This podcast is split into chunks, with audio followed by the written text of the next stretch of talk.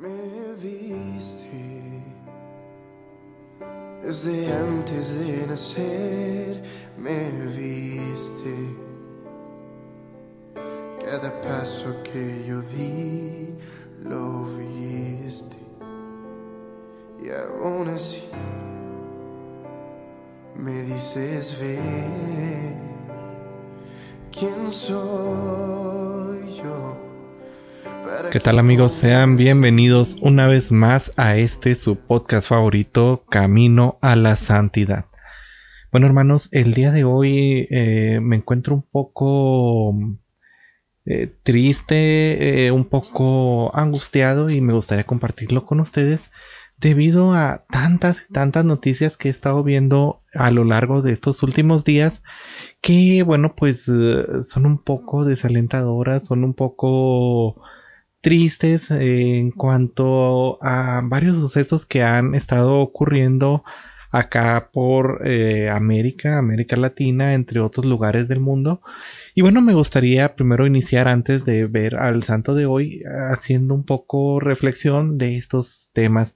Primero que nada, bueno, pues está el accidente que se sufrió aquí en la Ciudad de México hace unos días, no, no estoy enterado, ayer me parece, a, antier, no, no, no recuerdo exactamente la fecha, pero bueno, el accidente que ocurrió en el metro de allá de la Ciudad de México, en el que, bueno, lamentablemente hubo algunos heridos y em, algunos muertos también. Este, aunado a esto, bueno, pues vemos, por ejemplo, los ataques que ha estado recibiendo la, la iglesia, por ejemplo, con el obispo electo de allá del Congo, me parece, que de, Sudán, perdón, de Sudán del Sur, que bueno, pues fue balaseado eh, apenas a unos días de haber sido electo como nuevo obispo.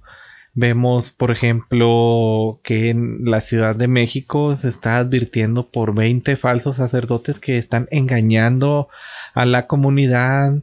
Este, vemos eh, en Argentina que la policía intentó cancelar una misa de primera comunión.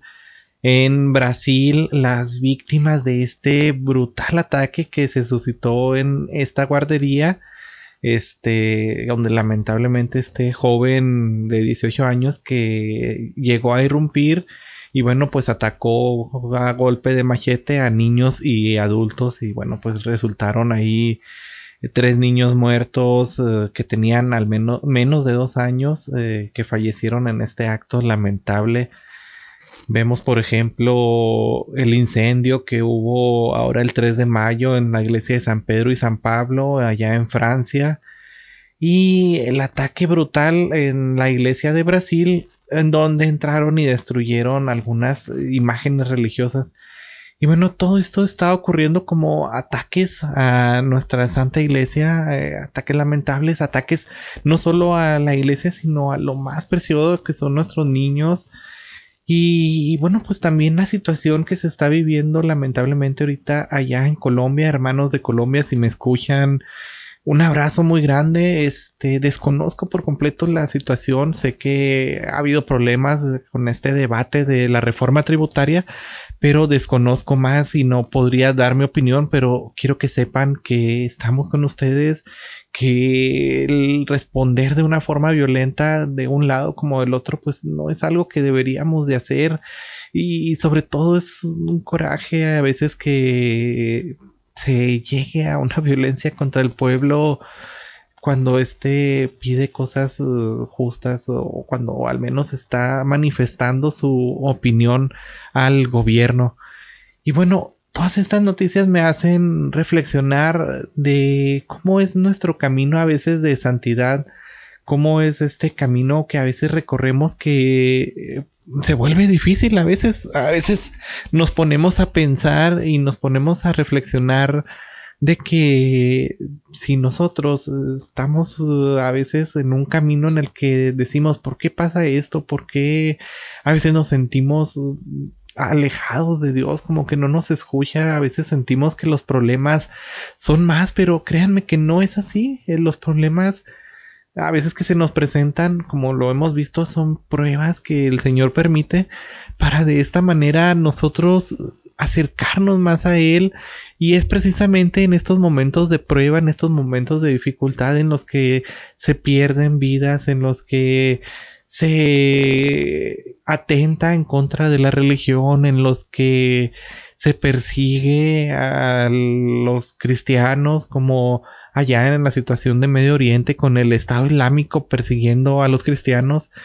Eh, todas estas situaciones que se nos van presentando, que parecen difíciles, que parecen que no nos dejan ver el camino hacia la santidad, el camino recto que debemos de seguir hacia Dios, bueno, pues este camino no, no precisamente es algo fácil y lo vemos con nuestro Señor que, bueno, pues al final su misión era caminar con la cruz a cuestas y este, gracias a esa cruz, gracias a ese sacrificio que no pudiéramos comprender, yo creo si estuviéramos en aquel momento de la historia, este, nos sirvió para la salvación de nuestras almas. Entonces, cuando se presenten estos casos, a veces vemos las noticias, vemos tantas cosas que nos pueden llegar a desalentar, vemos situaciones en las que mm, nos duele ver el sufrimiento de nuestros hermanos, vemos tantas noticias malas en los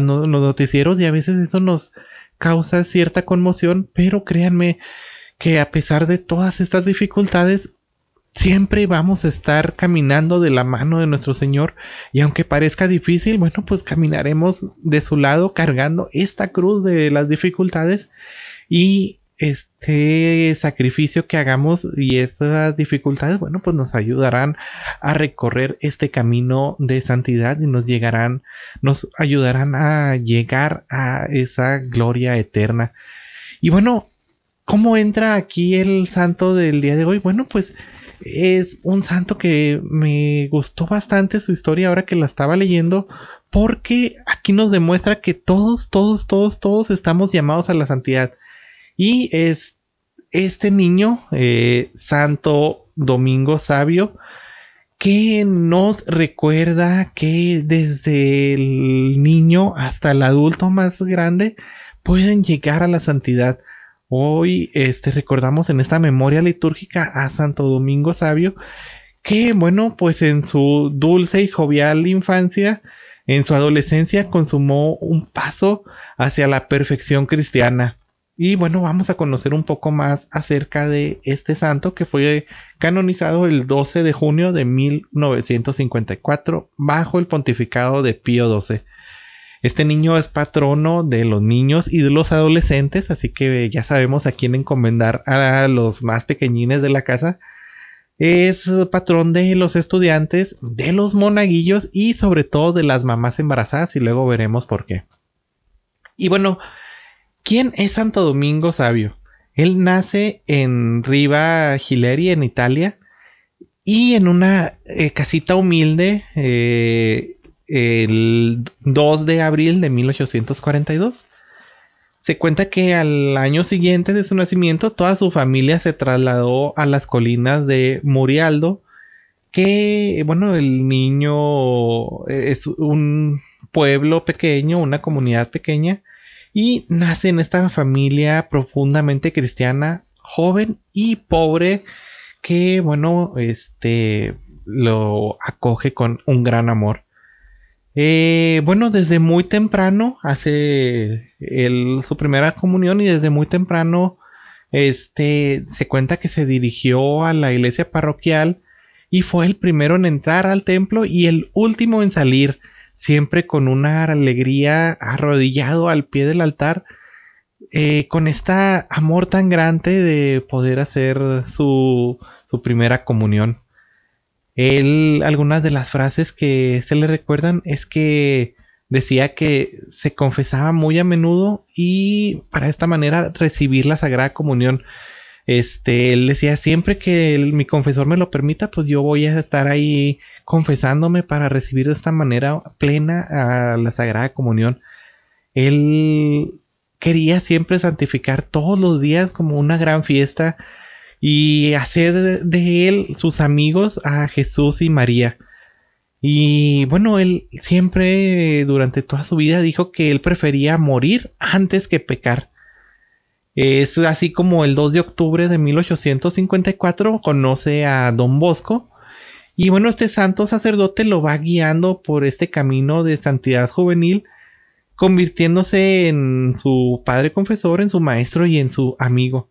Lo lleva con él a estudiar a Turín y este, bueno, pues tiene en este momento en el que él viaja a Turín 12 añitos y medio y bueno, ahí pasa su adolescencia viviendo como pupilo con muchos muchachos pobres que Don Bosco recoge en su oratorio.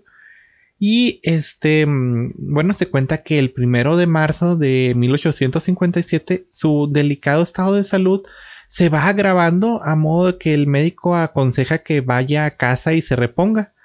Él, bueno, pues se despide de Don Bosco, se despide de sus compañeros y les dice, nos veremos en el paraíso porque intuía que muy pronto iba a morir. Y bueno, pues efectivamente el 9 de marzo, postrado en cama, en un momento se incorpora y le dice a su papá que está ahí asistiéndole, papá, ya es hora. Y va repitiendo las oraciones de los moribundos entre los osoyos que le va leyendo su papá. Luego parece adormecerse y pasados algunos minutos entreabre sus ojos y con voz clara y sonriente exclama Adiós, queridos papás. Adiós. Oh, qué hermosas cosas veo. Y bueno, expira con sus manos juntas sobre el pecho. Y este, pues dice que su padre lo veía como si estuviera simplemente dormido. Él fallece a la tierna edad de 14 años y 11 meses. Uno de los recuerdos imborrables que dejó domingo este, en el oratorio en el que asistía regularmente, es que ahí organizó un grupo que llamó la Compañía de María Inmaculada. Este, bueno, con este grupo empezó a ayudar a Don Bosco en los trabajos tan necesarios como la limpieza de los pisos, el cuidado de los niños que eran un poco más difíciles y este, cuando finalmente Don Bosco decide fundar la congregación de los salesianos, eh, dice que organizó una reunión y entre los 22 uh, presentes se hallaban todos los que habían iniciado esta compañía eh, junto con Domingo, a excepción de él, quien ya había volado al cielo dos años antes. Se cuenta que una vez en, el oratorio eh, tuvo la oportunidad de impedir que dos niños se pelearan a pedradas porque les presentó el pequeño crucifijo que él traía y les dijo, antes de empezar a pelearse, vean a Cristo y díganle, a ver, si él era inocente y murió perdonando a sus verdugos, yo que soy un pecador, voy a ofender a Cristo tratando de vengarme de mi hermano. Entonces después les pidió, si están de, realmente decididos a ofenderse arrojándose piedras, primero arrójenlas contra mí. Y dice que, bueno, los dos niños se quedaron muy avergonzados de sus acciones y ya no, no realizaron esta acción. Y bueno, ¿qué nos enseña este adolescente que, pues tan solo 15 años, a unos mesecitos de, a unos meses, un mes de cumplir los 15 años, eh, partió a la casa del padre? ¿Qué nos enseña? Que la vida, este, hay que vivirla siempre en la presencia de Dios. Él siempre se sentía vivo y presente al Señor en todo momento y siempre este lo sentía parte de su vida desde el momento de comer hasta el momento de dormir, el momento de despertarse, siempre arrodillado, eh, sintiendo la presencia de Dios en su vida. Él hizo un amor personal a Cristo y a su madre. Y esto nos enseña que esta comunión, este amor personal que podemos hacer nuestro, bueno, nos puede ayudar en estos momentos de dificultad como veíamos al principio. Él también siempre se distinguió por este cumplimiento heroico de su deber cotidiano. Lo vemos, por ejemplo, con Carlo Acutis, que con solo su deber cotidiano, con solo sus actitudes y con este amor que le tenía en la Eucaristía, bueno, pues llegó a la santidad.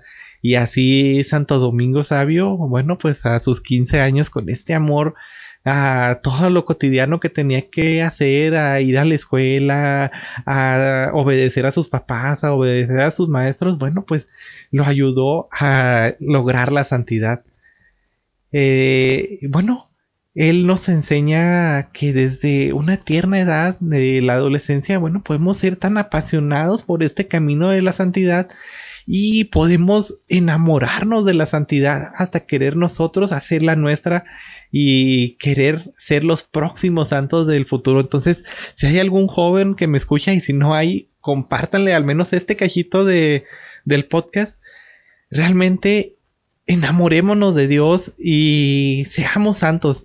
Que nosotros, millennials de mi edad, centennials, ya un poco más jóvenes, este, nos enamoremos tan grande de Dios que, bueno, pues lleguemos hasta esa santidad y no dejemos que los problemas de nuestra vida, que los problemas que a veces vemos en las noticias, que a veces hacemos nuestros, bueno, pues que eso no nos afecte y que nosotros realmente queramos seguir esta presencia de guía de nuestro Señor y de nuestra eh, Madre la Virgen María. Eh, sigamos este ejemplo de Santo Domingo Sabio con este amor tan grande a Jesús, a María y esta obsesión por llegar a la santidad en una alegría, por ofrecer siempre todo lo que hagamos y siempre tener esa alegría de sabernos hijos amados de Dios y tener la alegría de sabernos siempre eh, salvados por nuestro Señor, o sea que Él nos hizo eh, hijos suyos, que nos hizo nuestro Señor Jesucristo, sus hermanos adoptivos. Y bueno, pues así como, como este adolescente, bueno, pues entregarnos a Dios. Y bueno, un último dato curioso de por qué este adolescente es patrono de las mamás embarazadas. Se cuenta que estando domingo en el oratorio en Turín, un día le pidió a don Bosco que lo dejara ir a ver a su mamá porque estaba enferma. Don Bosco no sabe explicarse, pues nadie se lo había dicho, ni él mismo lo sabía, pero ante la insistencia de Domingo, bueno, pues lo le permite. Al llegar a la casa de los familiares, le quieren impedir que entre a ver a su mamá, pues está luchando por dar a luz a un nuevo hijo. Y pues está corriendo un grave peligro de morir en este intento. Entonces Domingo no hace caso, entra, se arroja sobre su mamá, la abraza, la besa y disimuladamente deja sobre el pecho de ella un escapulario de la Virgen María. Después regresa al oratorio, se presenta con Don Bosco para agradecerle este permiso que le dio y este decirle que su madre estaba perfectamente bien. Efectivamente, su madre pudo dar a luz a, al nuevo hijo, al hermanito de él, sin ningún problema y todos vieron que este fue un gran milagro. La mamá pues conservó este escapulario y a veces lo prestaba a sus hermanas, a sus vecinas, eh, que también tenían dificultades en el embarazo. Los médicos se cuenta que enterados recomendaban a sus pacientes eh, que, bueno, este, las gracias conseguidas por este escapulario milagroso. Y bueno, este, eso es todo de la vida de, este niño y es la invitación que quiero decirles. Hoy nos alargamos, pero bueno, eh, quiero decirles esta invitación que aunque veamos noticias que a veces nos saquen de nosotros, bueno, pues nosotros confiemos en Dios y así como este niño tan bonito, eh, nos hagamos amigos de él. Bueno, me gustaría terminar con la oración a Santo Domingo Sabio. Santo Domingo Sabio, que en la escuela de Don Bosco aprendiste a recorrer los caminos de la santidad juvenil, enséñanos a imitar tu amor a Jesús y a María, y tu ansia de llevar a tus compañeros a ser sus mejores amigos. Alcánzanos del Señor que, practicando tu lema, antes morir que pecar, podamos conseguir nuestra salvación eterna. Amén. Hermanos, gracias por escucharme. Nos uh, alargamos unos minutos eh, les pido disculpas, pero bueno, nos seguimos viendo. Que Dios me los bendiga y ya saben, están en mis oraciones y espero yo estar en las de ustedes. Hasta luego.